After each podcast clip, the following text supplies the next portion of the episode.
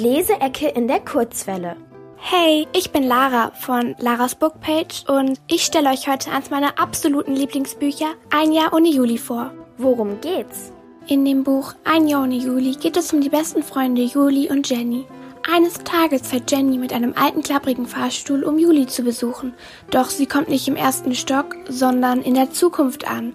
Und was sie da erwartet, ist ganz und gar nicht cool. Sie muss irgendwie die wunderbare Freundschaft zwischen den beiden retten. Doch nur wie? Lieblingsstelle. Juli, es ist nicht deine Schuld.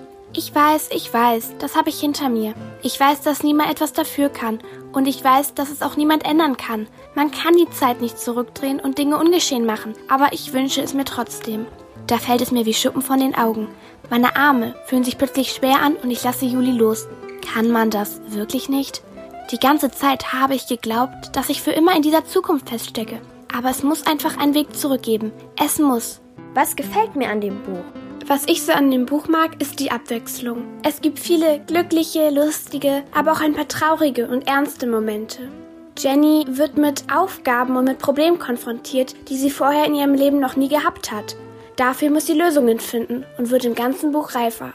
Außerdem hat es sehr viel Spaß gemacht, das Buch zu lesen, da man auch sehr mit Jenny mitgefiebert hat. Mir hat die Story auch im Großen und Ganzen gefallen. Ich meine, wer würde nicht gerne auch mal in seine Zukunft blicken können? Ich hoffe, ich konnte ein paar von euch überzeugen, dieses wunderbare Buch zu lesen. Die Leseecke in der Kurzwelle.